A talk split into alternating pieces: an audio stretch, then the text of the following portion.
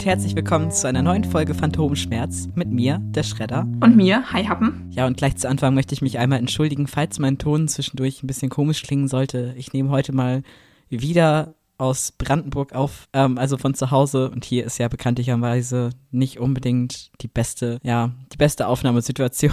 Aber kommen wir erstmal zu den typischen Podcast-Kategorien. Was war denn dein Hassmoment der Woche? Ähm, das war eine Situation, in der ich nicht wusste, ob ich mich über die Gesellschaft oder über mich selber ärgern soll.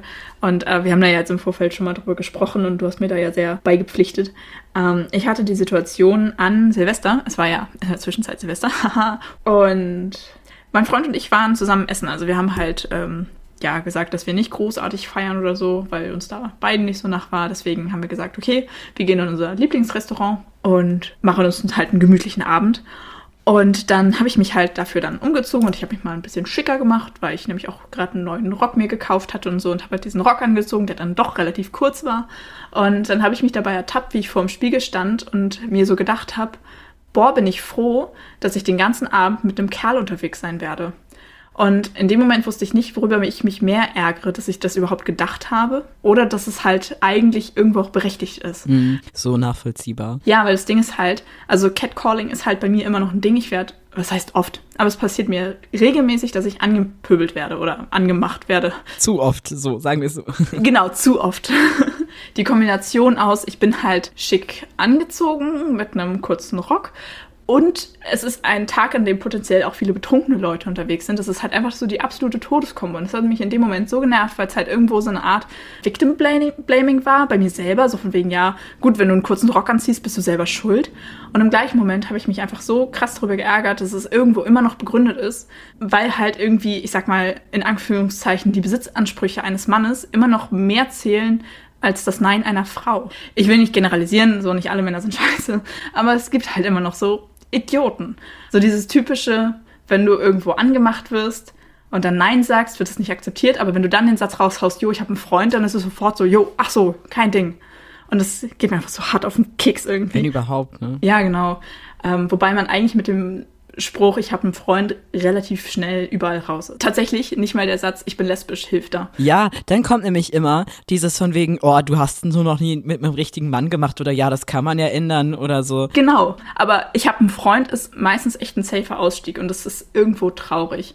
Ähm, also wie gesagt, das gilt nicht für alle Männer, aber für einige. Und äh, die gleiche Situation ist es ja auch, wenn ich alleine als Frau unterwegs bin, bin ich halt, ja, ein leichtes Ziel. Aber wenn dann ein Mann mit bei ist, der offensichtlich der Freund dieser Frau ist, dann bist du halt als Frau echt fein raus, weil dann, also es ist mir noch nie passiert, dass in, in Beisein von männlicher Begleitung, dass ich da gecatcalled wurde. Abgefahren.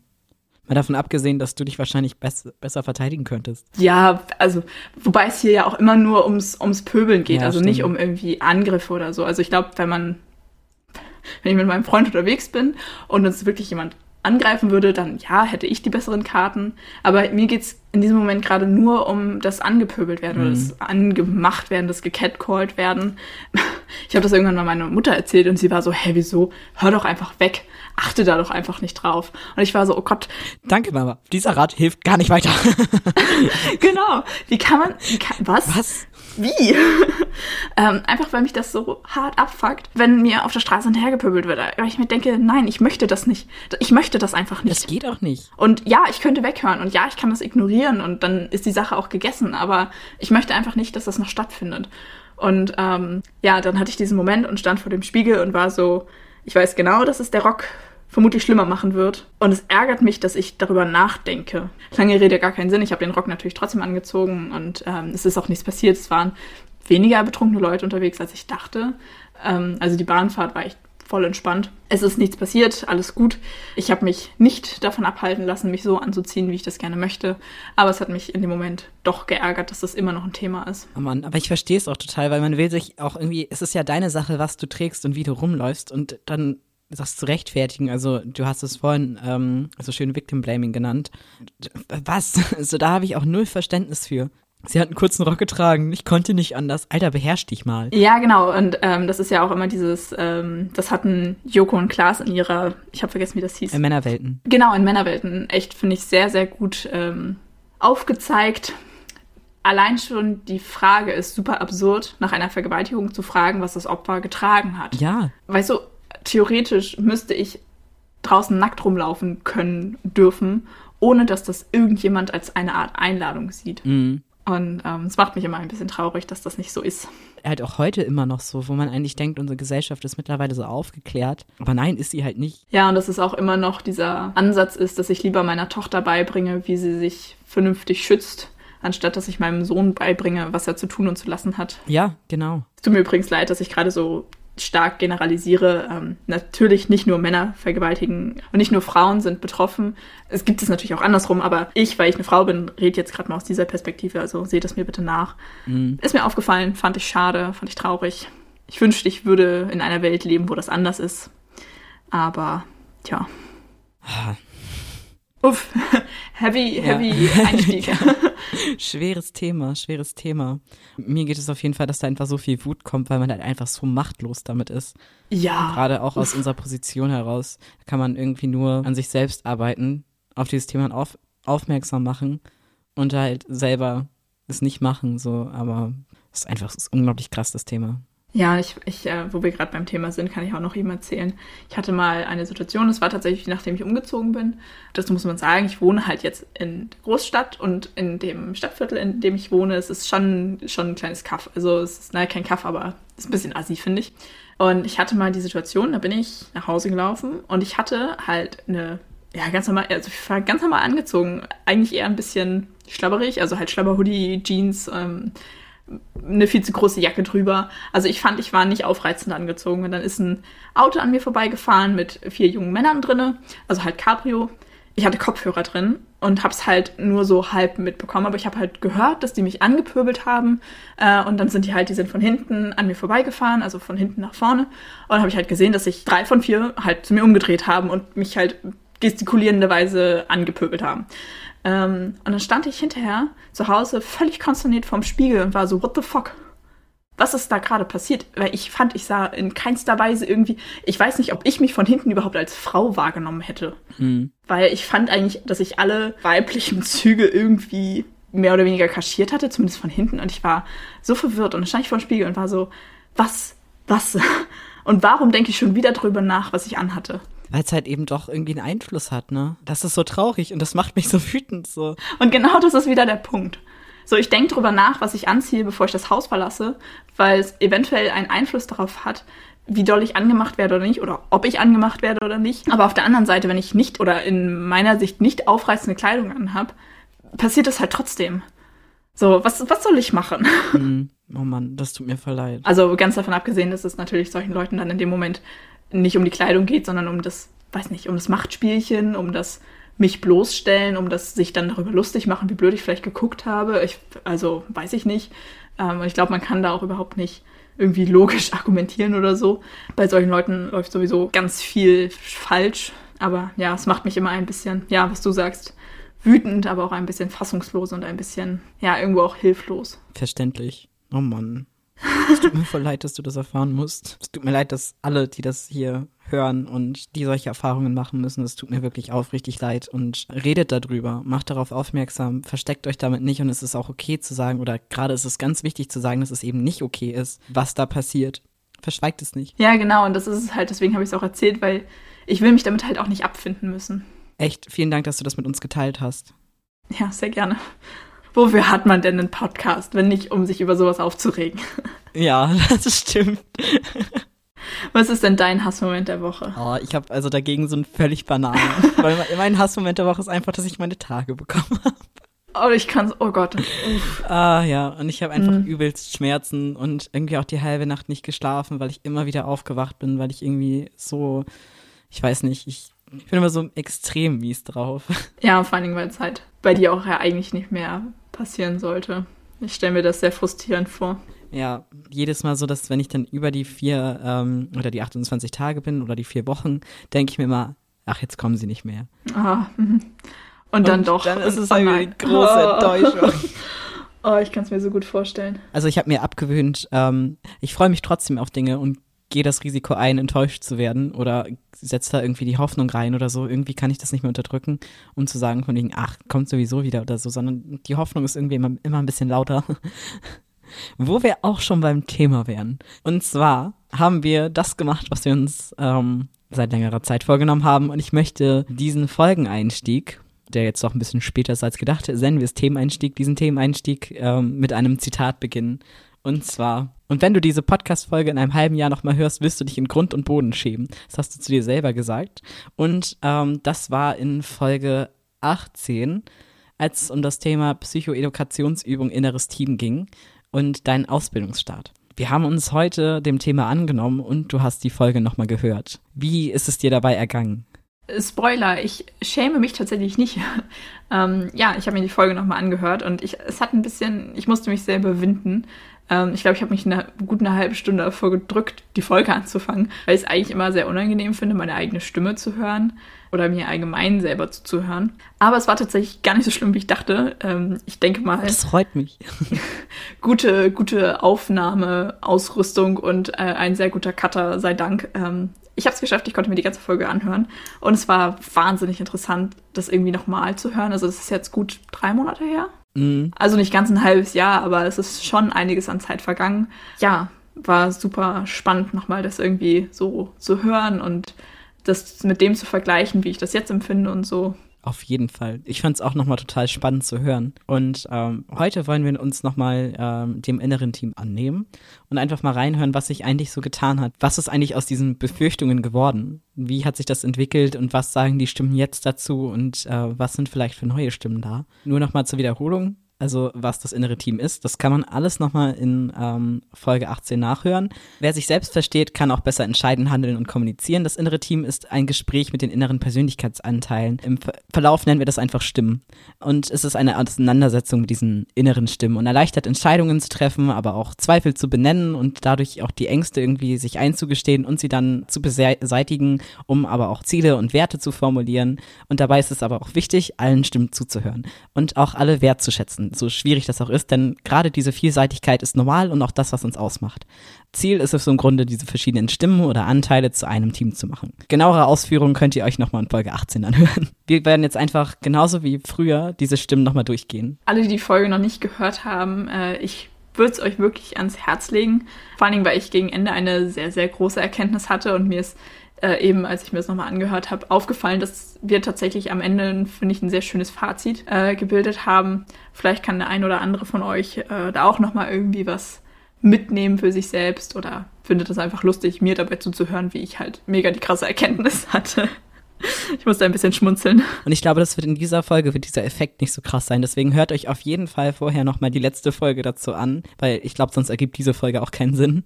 Hört euch die auf jeden Fall nochmal an. Nehmt euch die Zeit, ihr werdet es nicht bereuen. Dann würde ich einfach mal starten, indem ich die Stimmen nicht alphabetisch benenne. ich habe in der letzten Folge gesagt, ich würde sie alphabetisch benennen und ich habe nach drei aufgehört, es in alphabetischer Reihenfolge zu machen. Deswegen beginnen wir mal mit der antreibenden Stimme. Da hatte ich ja dazu gesagt, dass ähm, die sehr laut ist, vor allen Dingen auch, weil ich halt meine Ausbildung unbedingt durchziehen möchte und an der Stimme hat sich tatsächlich relativ wenig geändert. Also es ist alles so geblieben. Ähm, dieses, ich will das unbedingt schaffen, ich will das durchziehen, das ist immer noch total präsent bei mir. Ja, also da hat sich nicht so viel getan, aber in einem positiven Sinne. Die anspruchsvolle Stimme. Also ich glaube, die anspruchsvolle Stimme ist relativ gleich geblieben. Hier würde ich aber eher sagen in einem negativen Sinne. Also ich habe immer noch innerlich so diesen super krassen Anspruch an mich selbst, dass ich wirklich alles perfekt machen muss und nur die guten oder die besten Noten zu schreiben und am besten auch die Ausbildung mit Bestnote abzuschließen. Wobei ich da jetzt aber selber gemerkt habe, dass das vielleicht gar nicht so geil ist, wenn ich das so beibehalte. Vor allen Dingen auch, weil ich da mit einer Klassenkameradin schon viel drüber gesprochen habe, weil sie das so gar nicht nachvollziehen kann. Oder das heißt nicht nachvollziehen kann ihr geht das halt überhaupt nicht so. Also sie ist da voll auf dem Minimalprinzip unterwegs, so von wegen kleinstmöglicher Aufwand, bestmögliche Leistung und ähm, Hauptsache bestehen. Ja, halt irgendwie durchkommen und ähm, sie versteht nicht oder empfindet das halt selber nicht so wie ich, dass ich da so krass perfektionistisch unterwegs bin. Mhm. Ja, sie meinte irgendwann mal so von wegen, oh Gott, ja, wenn du das so durchziehst, dann hast du doch in einem halben Jahr einen Burnout. Und ich merke das jetzt schon, dass da vielleicht was dran sein könnte. Und so ein kleines bisschen habe ich auch schon nachgegeben Also, dass ich vor bestimmten Klausuren gesagt habe, okay, das ist jetzt nicht so super wichtig. Diese Klausur ändert jetzt nichts an meiner Endnote oder wird irgendwie dafür sorgen, dass ich das nicht schaffe oder so. Und dann habe ich mich auch nur mit einer 2 zufrieden gegeben. Ja, da muss ich nochmal einhaken. Du schreibst auch wirklich sehr, sehr gute Noten. So, also du ziehst es ja tatsächlich aktuell mit dem Bestmöglichen durch. Und da denke ich mir halt auch immer so, uff, dann warst du doch das eine Mal auch total enttäuscht, dass dir die Eins gar nichts bringt, weil es im Endeffekt in der Note gar nicht drin ist. Dazu muss man sagen, dass die jetzigen Noten nicht mit ins Examen eingerechnet werden. Ähm, also das ist ja bei gefühlt jeder Ausbildung ein bisschen anders, aber bei uns ist es halt so, dass das, was ich jetzt im Unterricht mache, am Ende keinen Einfluss darauf hat, was ich für eine Note für die ganze Ausbildung bekomme. Weil wirklich am Ende nur diese elf Prüfungen im Examen zählen. Das heißt, das, was ich jetzt mache, ist halt irgendwie auch ein bisschen Bums.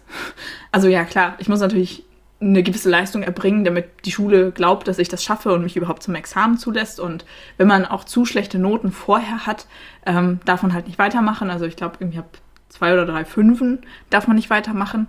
Aber davon bin ich ja super weit entfernt. Also ich glaube nicht, dass ich so weit abschmieren werde, dass das irgendwie ein Problem für mich wird. Und trotzdem, obwohl ich das weiß, dass diese ganzen Noten fast eigentlich irrelevant sind, habe ich trotzdem das Bedürfnis danach. Einfach weil ich es kann. Weil ich es theoretisch kann. Mhm. Und deswegen habe ich das, diesen Drang danach, trotzdem immer bestmögliche Noten zu schreiben. Und die ist sehr laut, ne? Es ist krass, ja. Und aber ich weiß, dass ich mich da ganz, ganz dringend zügeln sollte. Und jetzt so die ersten Klausuren, die ich geschrieben habe, also da habe ich wirklich nur hauptsächlich Einsen, ein paar Zweien waren dabei. Das ist aber, glaube ich, dem geschuldet, dass es halt jetzt noch der Anfang war. Und ich glaube, dass es jetzt mit der Zeit wirklich schwerer wird. Und ich glaube, dass es auch für mich dementsprechend exponentiell mehr Stress ist oder auch mehr Lernstress und mich das weiter herausfordern wird. Und ich glaube, wenn ich diesen ähm, Anspruch an mich selber beibehalte, immer die beste Note zu schreiben, dann wird mich das halt einfach kaputt machen, weil ja, wie gesagt, wenn das, wenn das Niveau steigt, dann ist es halt mehr Aufwand und mehr Energie, was da reingeht. Und ich weiß nicht, ob ich das stemmen kann.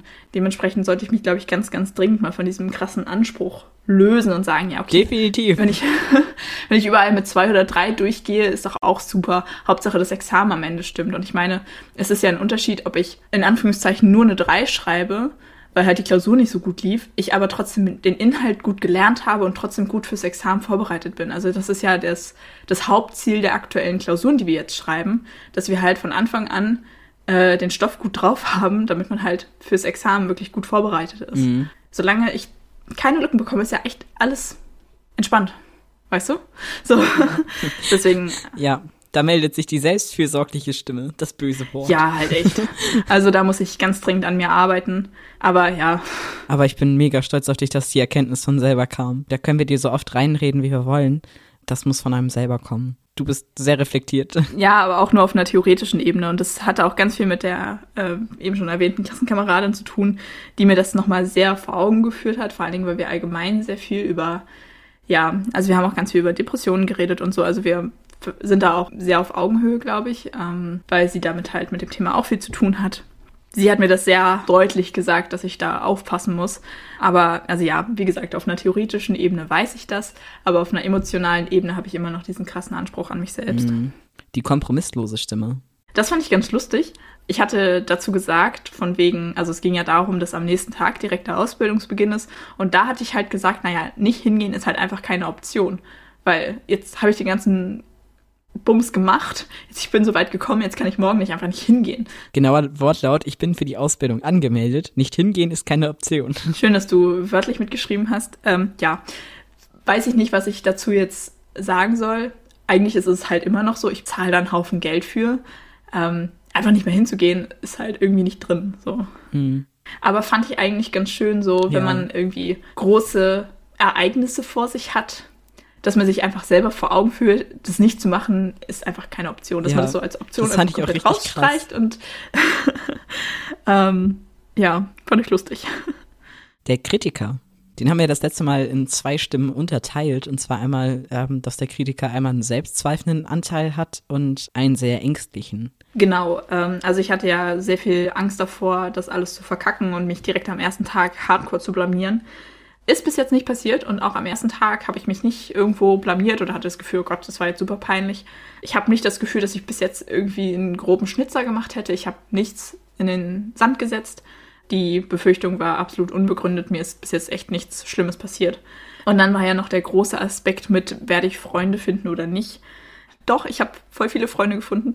Und was mir gerade jetzt nochmal beim erneut Hören aufgefallen ist, also ich hatte nicht erwartet, dass da alle 20 KlassenkameradInnen meine besten Freunde werden. Darum geht's ja auch gar nicht. Ich habe da so meine drei Leute gefunden, mit denen ich mich echt richtig, richtig gut verstehe. Und wir sind auch mittlerweile eine Laborgruppe, was sehr, sehr angenehm ist. Und ähm, wir hatten auch schon viele, vor allen Dingen auch sehr tiefschürfende Gespräche. Und die Gruppe weiß auch, was bei mir so los ist und so, was wo ich mich vorher sehr lange, ja, wo ich vorher sehr lange überlegt habe, ob ich denen das erzählen soll oder nicht. Ich habe es gemacht und es war auch die richtige Entscheidung. Also es ist wirklich eine sehr, ja, ich bin dann sehr dankbar für, dass ich die Leute da gefunden habe. Ich hatte ja davor Angst, dass ich da voll zum Außenseiter werde. Das ist definitiv nicht passiert. Was mir aber aufgefallen ist, ich bin, glaube ich, immer noch so ein bisschen der Freak der Klasse. Ja, also ich glaube, ich heb mich schon sehr ab. Das ist ja jetzt, jetzt kommt das große, wollte gerade sagen, jetzt kommt das große, große Aber. Ja, ich bin immer noch der Freak der Klasse und auch irgendwo so ein bisschen so, also nicht, nicht Außenseiter im Sinne von alleine, aber ich heb mich halt sehr von der Gruppe ab. Aber ich werde dafür nicht mehr gemobbt oder ausgeschlossen. Und das ist der große Unterschied zu meiner Schule vorher. Weil ich war halt meine ganze Schullaufbahn immer irgendwie der Außenseiter und der Freak und irgendwie ein bisschen komisch. Also ja, klar, ich hatte Freunde und alles, das will ich überhaupt nicht absprechen aber ich war halt immer irgendwie die, die irgendwie so ein bisschen weird ist und wurde dafür halt auch gerade in der Mittelstufe echt hart für gemobbt und ähm, auch in der Oberstufe immer noch ein Stück weit für ausgegrenzt oder irgendwie so ein bisschen verurteilt. Ja, verurteilt. Danke, das war das Wort, was mir nicht eingefallen ist. Und das ist halt jetzt gar nicht mehr. Also ich habe das Gefühl, dass mir viele Leute auch einfach relativ neutral gegenüberstehen und ich diesen Personen auch neutral gegenüberstehe. Aber allein schon, dass ich dafür nicht ausgeschlossen werde, ist schon so ein krasser Fortschritt. ja, ich habe halt so meine Truppe mit den Leuten, mit denen ich mich gut verstehe. Also es sind mehr als nur diese drei Leute. Es ist ja, wie gesagt, so eine Gruppe an Leuten, mit denen ich mich gut verstehe. Und ich verstehe mich grundsätzlich mit allen gut. Mit manchen habe ich einfach irgendwie wenig zu tun. Und genau, was ich ähm, auch gesagt hatte, was sich bewahrheitet hat, ich hatte in der Folge angesprochen, dass es ja relativ unwahrscheinlich ist, dass es da schon bestehende Grüppchen sind anders als in der Schule. Äh, und das hat sich auch bewahrheitet. Also wir haben zwei Mädels in der Klasse, die sich vorher schon kannten und sich auch zusammen angemeldet haben, aber ansonsten kannte sich vorher niemand. Mhm. Und das, ja, wie gesagt, das hatte ich in der Folge auch angesprochen, dass das, glaube ich, echt ein, zu meinem Vorteil sein wird und das hat sich auch absolut bewahrheitet. Dann zu diesem ganzen Thema und wie bin ich so in der Klasse, so, ja, wie sortiere ich mich da ein? Ist mir was eingefallen, was ich auch nochmal loswerden wollte, weil mich das abgrundtief verunsichert hat ähm, in einem Gespräch mit meiner einen Lehrerin. Also wir haben so ein bisschen Notengespräche gemacht und wir haben das auch halt in unserer Laborgruppe gemacht. Und da wurde mir gesagt, dass ich vermutlich auf viele Leute in meiner Klasse einschüchternd wirke. Und das hat mich richtig verwirrt. Bin ich so ein Monster? Ähm, dann hat sich aber im Verlauf des Gesprächs herausgestellt, es geht gar nicht so um mich als Person, sondern eher um mein Wissen. Geht wohl darum, dass vielleicht eventuell einige Leute sich nicht so wirklich trauen, in meiner Gegenwart Dinge zu sagen, weil sie wissen, dass ich relativ viel Vorwissen habe und dementsprechend Angst haben, was Falsches zu sagen.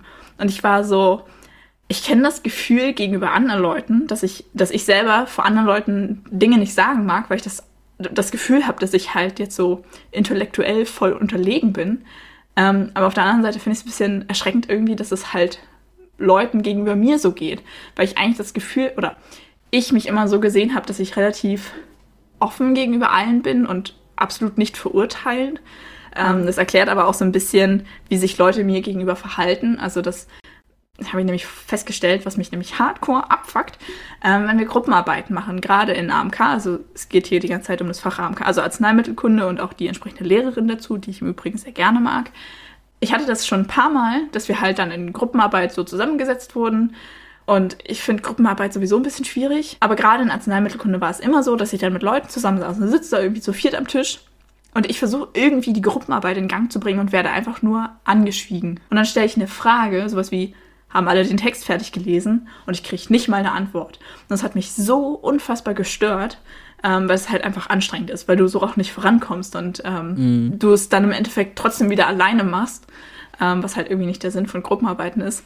Aber das scheint wohl daher zu kommen, dass Leute von mir eingeschüchtert sind. Und ich war so, aha, okay. Das war, es wäre eins der Dinge gewesen, was ich mir selber nicht zuschreiben würde, einschüchtern zu sein. Krass. wie du gesagt hast, man kennt es von anderen Leuten, aber wenn einem das dann gesagt wird, mir hat das vor kurzem auch jemand gesagt. Und zwar ähm, bei der einen Folge, die wir gemacht hatten mit Dunja, meinte sie, dass sie das Gefühl hätte, sie würde mit einem Professor reden. Und dann dachte ich, was? Oh. Das, das, war einerseits voll das Lob, andererseits hat mir das voll leid getan, weil das für sie halt eine unangenehme Situation war. Ja. Das ist halt so ein zweiteiliges Schwert. Also du hast halt auf der einen Seite freust du dich natürlich, dass du als intellektuell wahrgenommen wirst. Auf der anderen Seite fühlst du dich übelst schlecht, weil andere darunter leiden. Ja, voll. Man kennt ja auch die andere Sicht. Deswegen, ich kann es so nachvollziehen, wie es dir da gerade geht. Ja, also so viel zum Thema Selbstzweifel. Also können wir an der Stelle festhalten, du hast dich nicht blamiert. Im Gegenteil. Genau. Dann kommen wir zu der ängstlichen Stimme. Genau, das waren ja alles absolute Versagensängste. Ähm, auch dazu kann man sagen, das hat sich bis jetzt nicht bestätigt. Also ähm, ich bin bis jetzt wirklich gut durchgekommen, wenn man das so sagen darf, ganz bescheiden. Und ich habe auch nicht mehr das Gefühl, dass ich versagen werde. Also Jetzt mal abgesehen von der Note, die ich am Ende erzählen, äh, erzielen werde, das jetzt mal außen vor. Ich habe aber das Gefühl, dass ich das schaffen kann. Also auch gerade äh, mit Blick auf, Ex auf das Examen. Also ich hatte, als wir damals das erste Mal über die ganzen Prüfungen gesprochen haben, hatte ich so das Gefühl, ja, das ist machbar. Es kommt mir nicht schwerer vor als Abitur und das Abi habe ich auch irgendwie geschafft. Ähm, dann werde ich auch die Ausbildung irgendwie schaffen und das Examen und alles. Ähm, also dieses krasse boah, ich schaffe das alles nicht und ich werde super doll versagen, das ist halt komplett weg. Wahnsinn. Dann zum, zum Thema, ähm, dass ich Angst vor dem Neuen hatte. Das kann ich jetzt rückblickend immer noch super gut nachvollziehen. So mhm. dieses, oh fuck, da ist alles neu und alles ungewohnt und so. Das kann ich immer noch mega gut nachvollziehen. Ist ja auch menschlich. Genau. Aber alles, was zu dem Zeitpunkt für mich neu war, ist halt jetzt einfach Gewohnheit. Und ich finde das so krass, wie, also ich kann mir das halt jetzt gar nicht mehr wegdenken. Mhm. So, ich kann mir das nicht mehr vorstellen, wie das ist, mich nicht im Labor auszukennen oder mich nicht in der Schule auszukennen oder die Leute nicht zu kennen. Ähm, ja, und es ist halt, ja, man wächst halt mit seinen Aufgaben irgendwie. Das finde ich voll schön. Ich muss dazu jetzt mal äh, leider noch einmal unterbrechen und was Persönliches erzählen, weil ich das gerade so krass finde im Kontrast. Bei mir geht es halt immer noch so ich habe jeden Tag, in, an dem ich in die Uni gehe, habe ich immer noch dieses Gefühl vor der Angst vor dem Neuen, weil sich das halt noch nicht automatisiert hat, dadurch, dass wir auch so viel Unsicherheit haben und noch nichts fertig ist. Und ich habe das Gefühl, die Leute überhaupt nicht zu kennen und total fehl am Platz zu sein. Deswegen freut mich das umso, umso mehr, dass sich das bei dir so eingestellt hat. Das ist nicht selbstverständlich. Ja, krass. Und was ich da auch nochmal anmerken möchte, das letzte Mal, als wir dieses Gespräch mit der ängstlichen Stimme geführt haben, hat sich der Colonel ganz stark bei dir allen gemischt, von wegen, oh, stell dich nicht so an, und wurde jetzt von der hoffnungsvollen Stimme, von wegen, das wird nicht mehr so sein, ich werde das bis zum Ende irgendwie schaffen, abgelöst. Und das finde ich halt richtig schön. Krasse Entwicklung. Zum Colonel habe ich mir aufgeschrieben, ich kann es immer noch sehr gut nachvollziehen und ähm und der Colonel ist auch immer noch, glaube ich, ein sehr großer Teil meiner Persönlichkeit, so dieses, oh Gott, jetzt stell dich doch nicht so an. Aber auch da merke ich halt wieder, dass ich halt echt ja mit meinen Aufgaben wachse und auch an dieser Herausforderung gewachsen bin. Ähm, das ist mir ganz doll aufgefallen, als ich mich dann bei meinem Job beworben habe, dass mir das schon was gebracht hat. So dieses, okay, ich habe diese Herausforderung gemeistert, dann kann ich auch andere Sachen schaffen. So, und dann arbeitet man sich immer so Stück für Stück vor und es wird immer ein bisschen weniger schlimm. Und ähm, also ja klar, ich war, als ich da beim Bewerbungsgespräch war, ich war so fucking aufgeregt und ich hatte so krasse Versagensängste. Aber ich habe das Gefühl, es war nicht ganz so schlimm wie zu Ausbildungsbeginn. Hast du das Gefühl, dass du dich auch weniger mit anderen Personen vergleichst? Ja, ich glaube auf einer gewissen Ebene schon. Ich glaube, dass ich mich mittlerweile eher mit mir selber vergleiche. Einfach auch, weil das war, glaube ich, die, ähm, die mitfühlende Stimme, hatten wir später auch noch. Und da hatte ich gesagt, dass ich halt weiß, wo ich herkomme und wo ich auch schon mal war. Und so dieses sich selbst gegenüber so ein gewisses bisschen, ja. Verständnisvoll zu sein. Genau, so dieses, ja, okay, das müssen andere Leute auch machen und jeden Tag bewerben sich überall Leute irgendwo und haben Bewerbungsgespräche oder jedes Jahr fangen Leute irgendwo eine Ausbildung an. Alle Leute in meinem Alter haben da irgendwie was mitmachen müssen.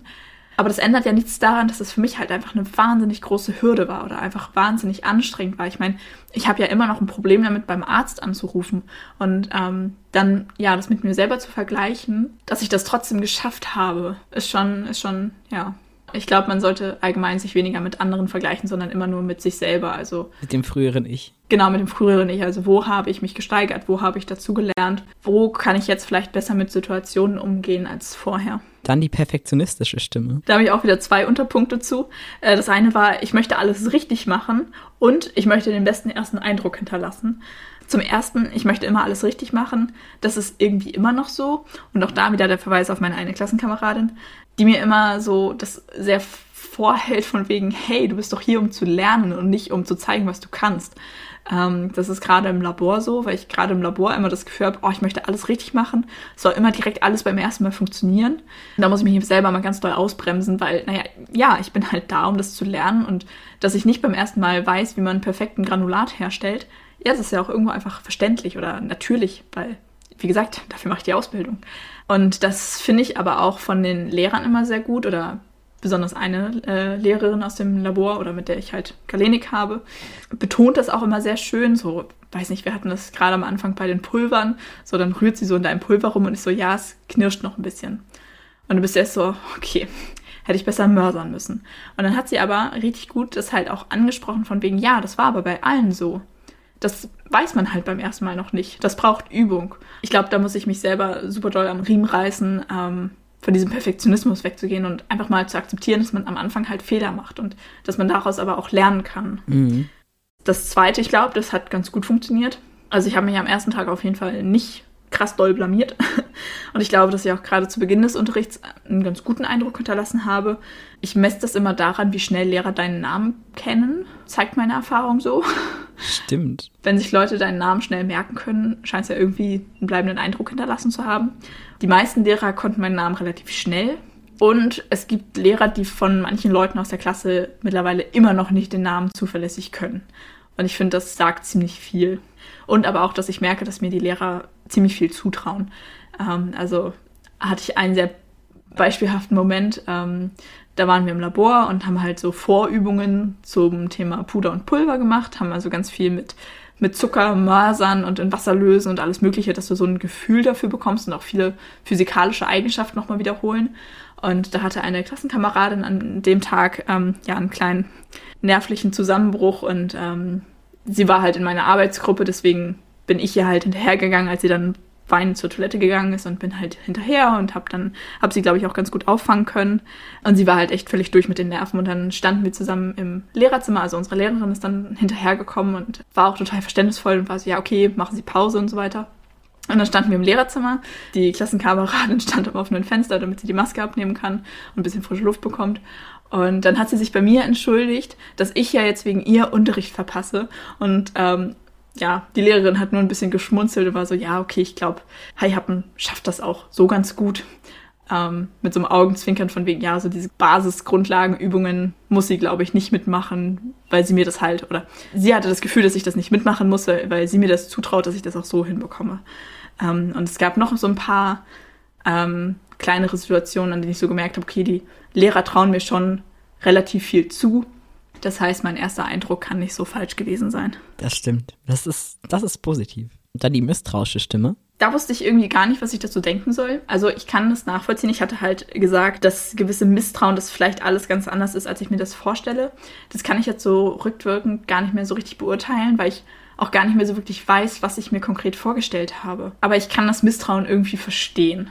Ähm, ich hatte mir da aufgeschrieben, Misstrauen gegenüber den eigenen Erwartungen. Du hattest das so formuliert auf so einer Metaebene, im Sinne von Misstrauen gegenüber dir selbst, weil du dir andere Erwartungen gemacht hast und dass du dich dann nicht darüber ärgerst, dass alles anders ist, sondern dass du dir Hoffnungen darüber gemacht hast, wie es sein könnte.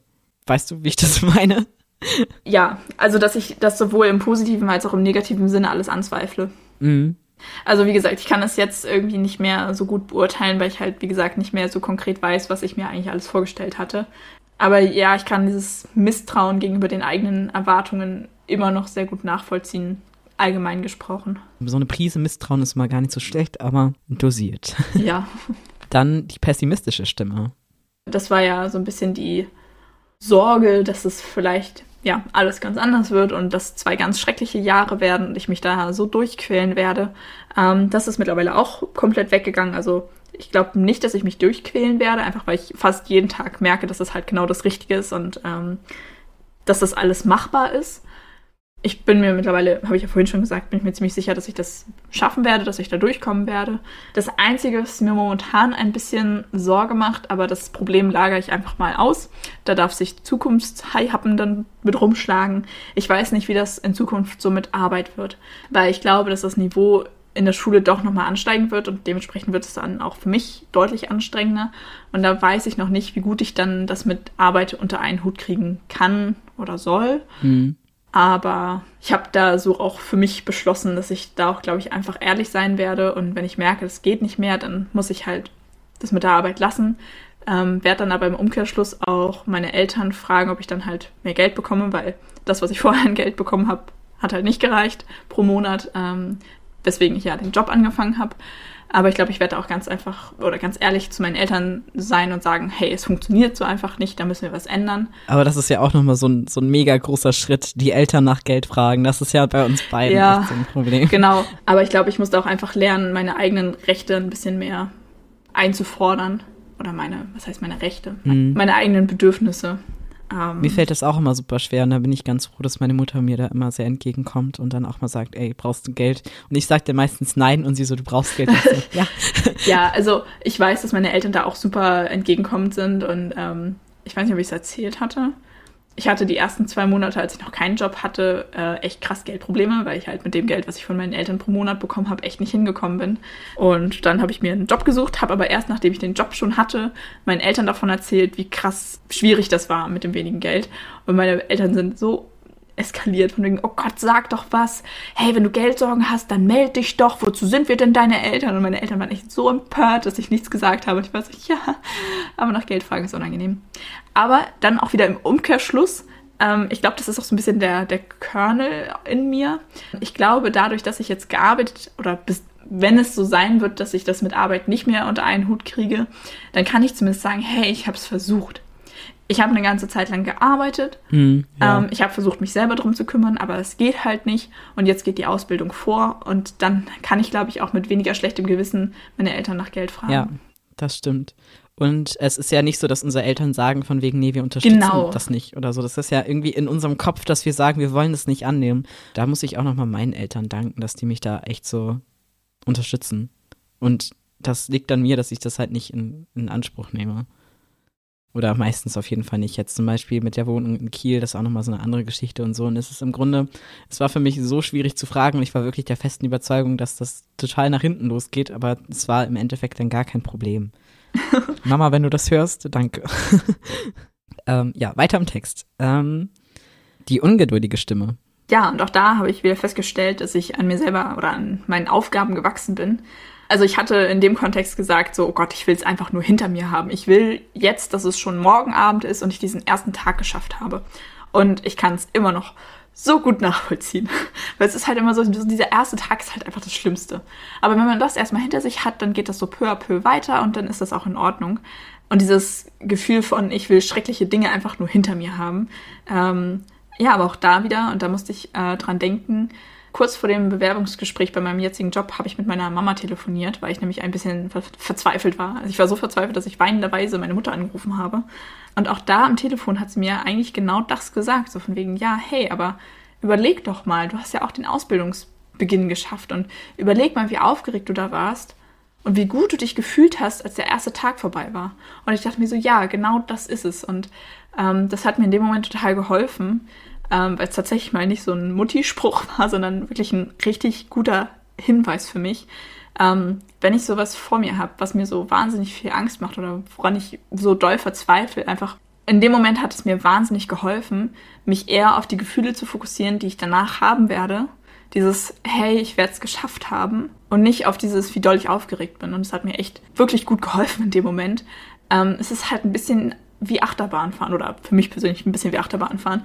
Vorher ist man krass aufgeregt und malt sich in den schlimmsten Farben aus, wie das sein wird.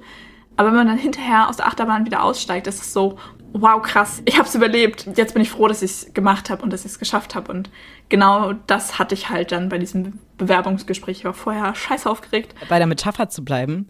Und jetzt bin ich bereit, in die nächste genau, zu steigen. Genau, weil wenn man dann in die nächste Achterbahn steigt, ist es schon gar nicht mehr so schlimm, weil man ja weiß. Das letzte Mal habe ich es auch überlebt. mir fällt gerade auf, wie unfassbar bildlich mein Besuch im Heidepark für mein ganzes Leben steht. Weil ich den ganzen Tag im Heidepark super nervös war, weil ich bis dahin eigentlich nicht gerne Achterbahn gefahren bin und es auch nicht oft gemacht habe. Und dann sind wir in den Flug der Dämonen, eine der gefühlt krassesten Achterbahnen im Heidepark. Und danach waren alle anderen so, ja, okay, machen wir halt. Ich weiß, dass ich panische Angst hatte, als ich in dieser Achterbahn saß und war so, oh fuck, jetzt bin ich hier in meinem Sitz angeschnallt, ich kann hier nicht mehr raus. Nichts im Leben kann diese Achterbahn noch anhalten. Ich muss das jetzt durchstehen. Das ist unseriös. Aber ich habe mich danach so gut gefühlt und wir sind danach noch, ich glaube, in zwei größere Achterbahnen gegangen, die ich mich vorher vermutlich nicht getraut hätte. Ähm, einfach weil ich war so, ja, hey, die erste habe ich auch geschafft und ich habe es überlebt und es war irgendwie lustig und ich finde, das steht sehr sinnbildlich für meine Erfahrungen so. Ich habe den Ausbildungsbeginn geschafft und dann kann ich auch andere Sachen schaffen und ich glaube, ich muss mir einfach nur jedes Mal wieder dieses Achterbahngefühl vorstellen, ähm, um mich selber in meiner Aufregung ein bisschen zu bremsen.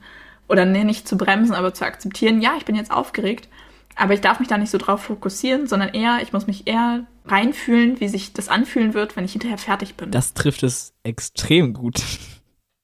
Wow. Das nächste?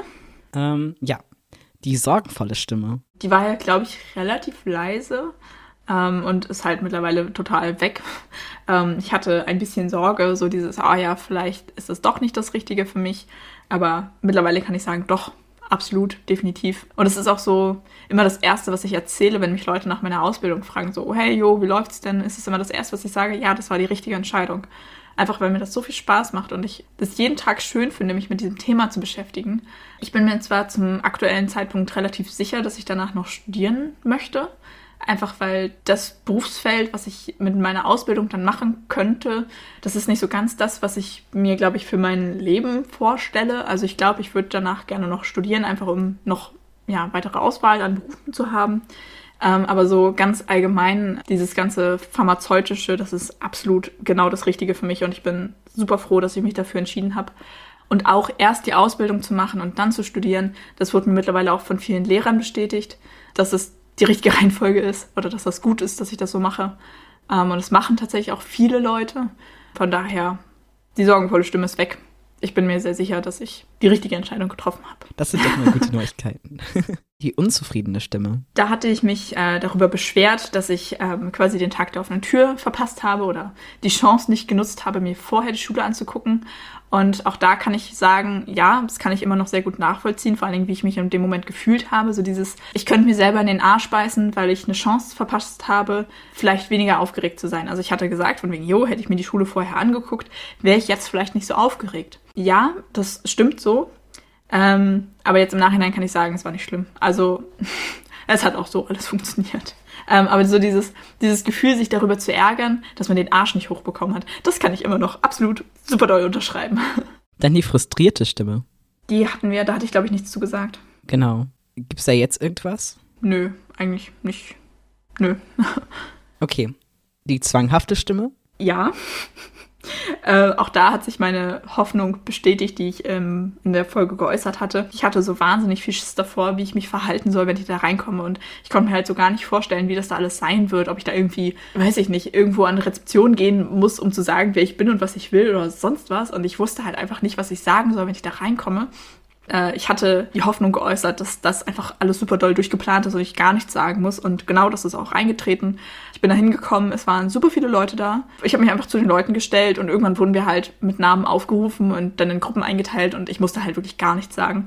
Es ist genau das gleiche Problem wie beim Anrufen oder allgemein beim Telefonieren, dass ich mir vorher so super doll Gedanken drüber mache, was ich sage. Ja, das stimmt kann ich voll nachvollziehen. Ich habe doch das Gefühl, das bleibt auch immer, irgendwie wird das nicht, also klar, man hat immer normalerweise so einen Lernfortschritt. Aber beim Telefonieren ist es irgendwie nicht so. Es ist jedes Mal aufs Neue wieder ein Albtraum. Äh, ja, und ich fand das sehr bezeichnend. Ähm, ich habe ja von meinem, von den Corona-Eskapaden erzählt, die wir über Weihnachten hatten.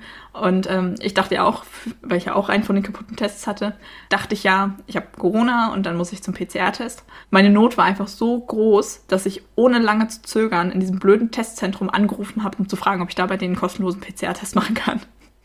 Und das beschreibt einfach, wie groß meine Not war, weil ich da einfach eben angerufen habe, weil das einfacher und schneller war und mein Problem schneller gelöst hat alles, als alles andere. Und das ist so bezeichnend. Auf jeden Fall. Krass, ja. Dann die verurteilende Stimme. Genau, da hat ja so ein bisschen der ich sag mal, elitäre Goth aus mir gesprochen. Ich kann das immer noch nachvollziehen.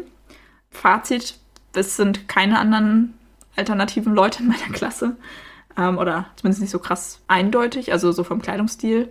Aber ich habe trotzdem Freunde gefunden und viele Leute, mit denen ich mich echt gut verstehe.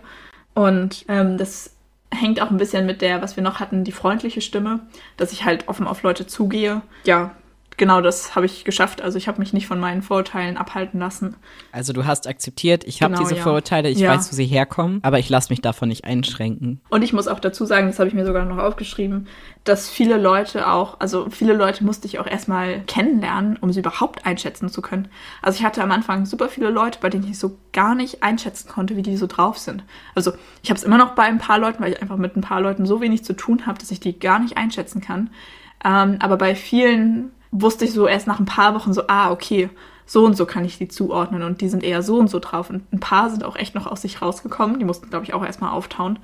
Nochmal wieder die Erkenntnis, dass man nichts oder dass man sich nicht zu sehr auf seinen ersten Eindruck festnageln sollte. Dazu noch was? Nee.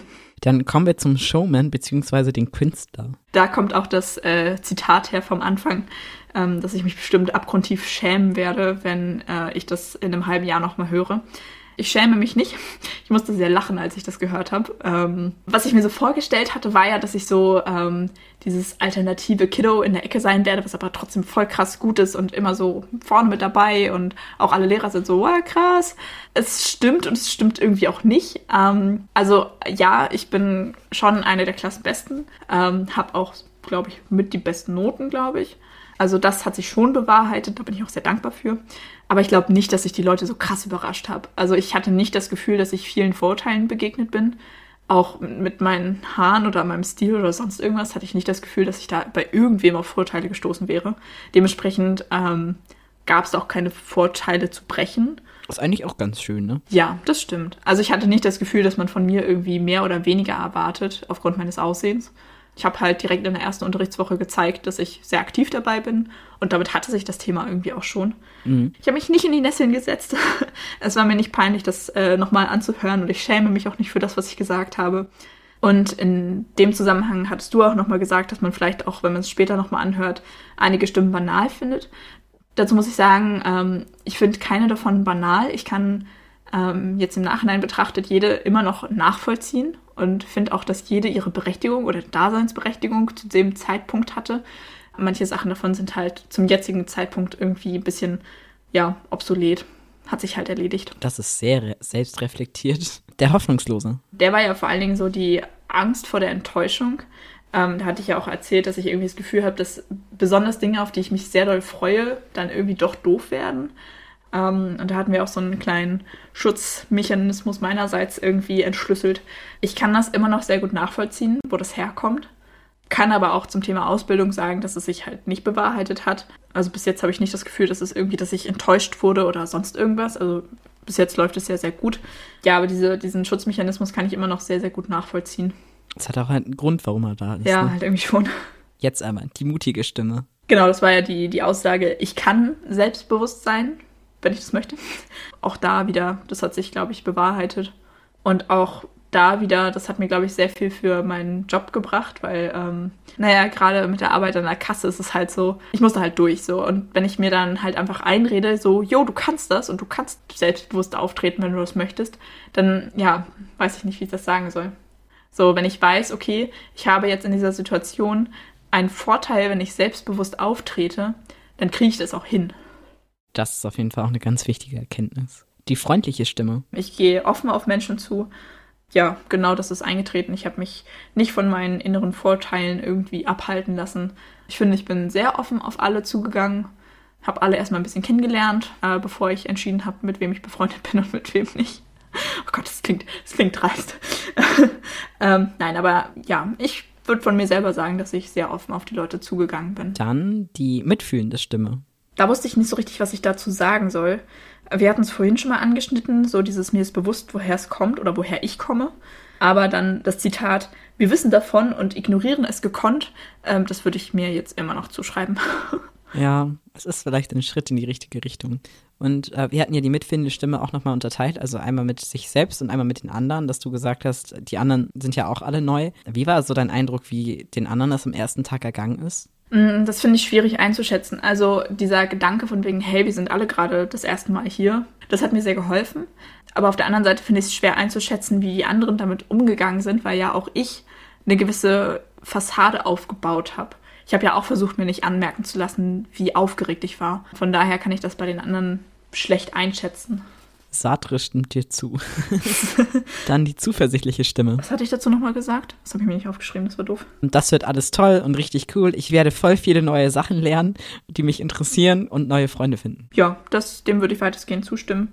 Ähm, ich habe schon sehr viele interessante Sachen gelernt und ich glaube, das wird auch noch weitergehen. Und was ich vorhin auch schon meinte, ich merke halt jeden Tag in der Schule wieder, dass das halt genau das Thema ist, mit dem ich mich sehr gerne, sehr viel beschäftige. Und da ist vielleicht auch nochmal anzumerken, dass du ja auch so ein bisschen gerade am Anfang äh, das Problem hattest, dass dir das alles nicht schnell genug geht. Und ich finde, das zeigt aber auch wieder, wie wissensdurstig du bist, weißt du? das fand ich gerade in Arzneimittelkunde zwischendurch echt ein bisschen lustig, wenn ich da dann so saß und wir irgendwas behandelt haben, was ich schon wusste, weil ich mir einfach mal irgendwann random einen Wikipedia-Artikel dazu durchgelesen habe, einfach weil es mich halt interessiert hat. Ja, kann ich voll nachvollziehen. So ging mir das im Studium immer. Ähm, die zufriedene Stimme. Ja, da hatte ich ja gesagt, dass ich zufrieden mit mir selber bin, dass ich es überhaupt geschafft habe, mir einen Ausbildungsplatz zu organisieren. Dem würde ich zustimmen, weiterhin dass ich zumindest da meinen Arsch hochbekommen habe und mir was gesucht habe, was mir auch wirklich Spaß macht. Keine, keine halbgare Zwischenlösung oder sowas. Ja, und jetzt auch mit dem, mit dem Job, ähm, da kann man das eigentlich auch nochmal genauso anwenden. Also ja, es war anstrengend, das hat mich sehr viel Kraft gekostet, aber hey, ich habe es geschafft, ich habe mir einen Job gesucht. Einen Job, mit dem ich auch sehr zufrieden bin. Äh, von daher, ja, kann man auch mal zufrieden sein. Die dankbare Stimme. Da hatte ich gesagt, dass ich dankbar dafür bin, dass ich an einer Privatschule bin ich weiß, warum ich das zu dem Zeitpunkt gesagt habe. Und ich glaube, dass mir das auch schon viele Vorteile bringt, weil die halt wirklich sehr zugewandt sind. Mittlerweile kann ich nicht mehr so ganz nachfühlen, warum das so ein krasser Punkt für mich war. Aber ich glaube, das war eher so dieses auf, den, auf die Aufregung vor dem ersten Tag bezogen. Die stolze Stimme. Dazu hatte ich gesagt, dass ich stolz bin, dass ich mein Abi geschafft habe. Auch das ist mir ein bisschen ja, obsolet zu diesem Zeitpunkt, weil ich weiß nicht, warum ich das gesagt habe, aber ja, also bin ich immer noch, aber das ist halt mittlerweile ein bisschen in den Hintergrund gerückt, weil es halt irgendwie nicht mehr so relevant ist. Aber nie vergessen, weil du hast ja nicht nur dein Abi geschafft, du hast dein Abi sehr gut geschafft und zu Corona-Zeiten, wo es euch echt nicht leicht gemacht wurde.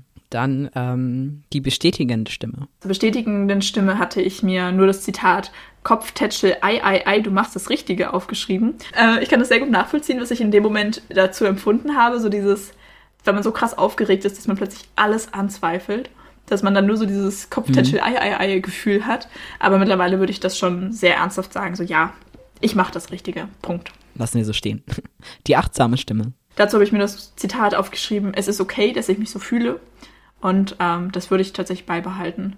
Weil das ja auch eine Erkenntnis war, die ich an dem Tag hatte, so, jo, es ist halt okay, dass ich aufgeregt bin. Ähm, und es ist auch okay, dass ich vor meinem Bewerbungsgespräch aufgeregt war. Und es ist auch okay, dass ich jedes Mal fucking nervös bin, wenn ich irgendwo anrufen soll. Das ist halt einfach so. Da kann ich dran arbeiten, aber erstmal grundsätzlich, dass das so ist, ist in Ordnung. Und ich finde, da hören wir doch eine Veränderung raus. Und zwar das letzte Mal war es noch so, dass du gesagt hast, ja, mein inneres Team sitzt so in so einem Stuhlkreis zusammen und alle zucken mit den Schultern. So, Toleranz ist da, aber die Akzeptanz fehlt noch. Und ich finde, das klingt jetzt doch schon ein bisschen mehr nach Akzeptanz. Ja, wobei auch da ist äh, das wieder nur auf einer sehr theoretischen Ebene, also auf einer theoretischen Ebene weiß ich, dass das so ist, aber emotional fällt es mir immer noch ein bisschen schwer. Aber ich meine, wenn man es weiß, ist es schon mal besser, als wenn man es nicht weiß. Ja, das stimmt auf jeden Fall. Die neugierige Stimme. Ja, da kann ich jetzt auch nicht mehr so viel zu sagen. Ja, ich war sehr neugierig auf alles, bin ich immer noch. Also ich bin immer noch neugierig auf das, was noch kommt. Aber das ist für mich nicht mehr so emotional behaftet oder belastet. Die entschlossene Stimme. Dazu habe ich mir das Zitat aufgeschrieben, ich will kein Mauerblümchen sein. Und das finde ich sehr bezeichnend, weil ich mir das nämlich so oft denke, so, hey, du kannst das doch eigentlich. Du tust jetzt mal so, als wärst du krass selbstbewusst, einfach weil ich nicht als Mauerblümchen wahrgenommen werden möchte, weil ich einfach nicht möchte, dass mich Menschen so wahrnehmen. Das ist halt einfach nicht die Art und Weise, wie ich mich nach außen präsentieren möchte. Denn das bist du auch einfach nicht. Das ist das, was die Ängste aus dir machen. Genau. Danke. Bitte. Hast du da noch was zu, hinzuzufügen? Nee. Okay, dann die gelassene Stimme. Da musste ich sehr schmunzeln. Ich hatte da ja einen Vergleich gezogen äh, mit so einem, weiß nicht, Punk mit einer Bierdose in der Ecke, der da so sitzt, so, jo, Da hatten wir noch voll den abschweifenden Diskurs, was denn eigentlich jetzt egal und gleichgültig und sowas ist. Genau, aber das, das hat ja im Endeffekt auch zu meiner großen Erkenntnis geführt. Also diese gelassene Stimme, so, jo, das wird schon irgendwie, ich werde es schon irgendwie überleben. Ich glaube, das ist bei mir immer noch so.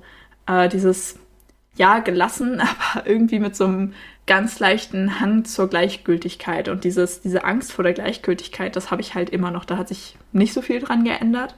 Und dieses Zitat, dann wird es eben scheiße. Da muss ich, glaube ich, immer noch wahnsinnig doll aufpassen, weil, äh, ja, was ja dann auch der Titel der Folge war, es ist gut, dass es mir nicht egal ist. Ja, weil solange es mir nicht gleichgültig ist, ist es halt echt. Dann ist alles in Ordnung oder dann ist es noch in Ordnung. Also das würde ich immer noch super doll unterschreiben. Du hattest das so gut beschrieben als ungesunde Weise damit, also sich abzufinden, um halt Enttäuschung zu vermeiden. Ja, und genau. dass sich diese gelassene Stimme viel zu sehr mit dem Nihilisten, also dem Pessimisten und der gleichgültigen Stimme zusammentut und eigentlich gar nicht mehr davon, also gar nicht mehr zu trennen ist davon. Ja, genau. Bei mir ist halt Gelassenheit meistens eher im Sinne von Gleichgültigkeit. Oder ich bin eher gelassen, Mhm. Wenn es mir egal ist. Und das ist halt nicht gut. Ja, das stimmt. Und was, mir, was ich mir noch aufgeschrieben hatte, weil ich das sehr schön fand, ähm, dass wir so dieses Egal in zwei Weisen aufgeteilt hatten. Einmal so in diese positive und einmal in diese negative Richtung. Einmal, wenn mir etwas egal ist, weil ich mit allen möglichen Lösungen absolut top zufrieden bin, dann ist das okay. Aber wenn ich sage, ist mir egal, weil ich alle Lösungen gleich scheiße finde und es mir auch so ein bisschen egal ist, was mit mir passiert, dann ist es halt nicht so, nicht so toll. Ja, und das führte dann ja auch abschließend zu meiner Erkenntnis, die positive Stimme, alles ist besser als Gleichgültigkeit. Ja, weil wenn du weißt, was du willst, dann kann es dir nicht egal sein. Und ich fand das so schön, wie du meintest, hey, immerhin ist es dir nicht gleichgültig, das ist doch gut.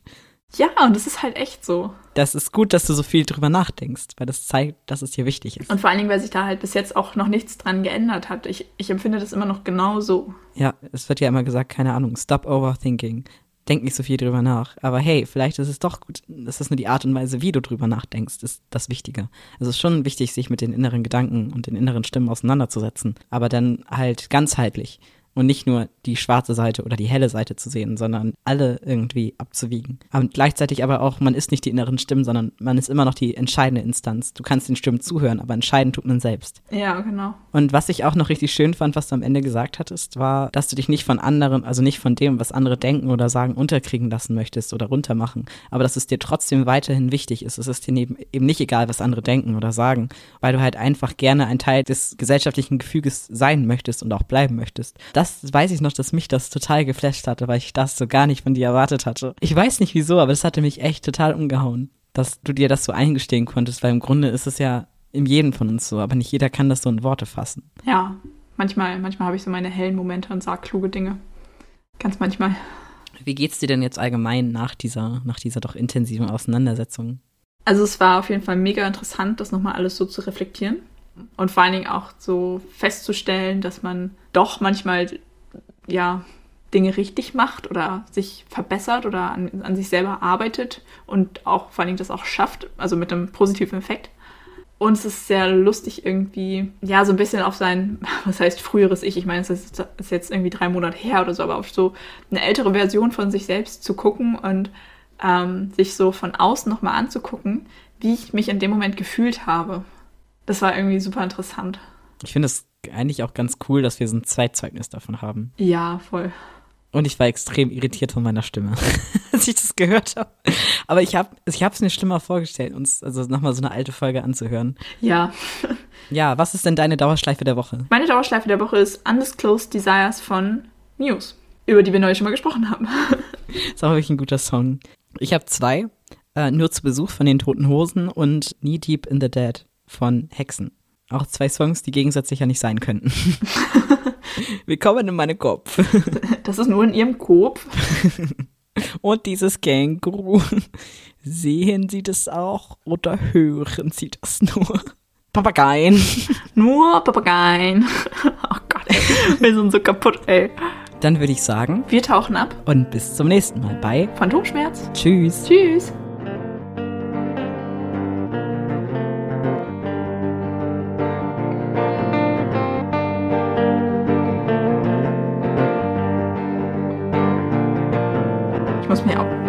Auch vor jedem Mal M zu sagen. Furchtbar. Das, das schneide ich einfach raus. Ach, schön. Flugzeug im Hintergrund, das sehr laut ist. Hört man das? Boah, ist das laut. Krass. Ähm, Sicher, dass das nicht das erklärt auch so ein bisschen. Gleich landet es auf meinem Dach. Weil ich muss, ich fange nochmal von vorne an. Manu. Unterbrechen für eine kurze Erstickungspause. Hi, Seite. Wir fangen mit der Begrüßung an, dann Hassmoment mhm. und dann kannst du ja irgendwie überleiten. Genau. Okay, alles klar, dann Ah, starte ich ich krieg mit die ganze Zeit so Benachrichtigungen, dass mein Speicher voll ist. Und das ist so laut. Das ist doof. Oh, ich hasse das Ding. Kann ich das nicht irgendwie ausstellen? Oh, Technik, äh, die begeistert. Okay.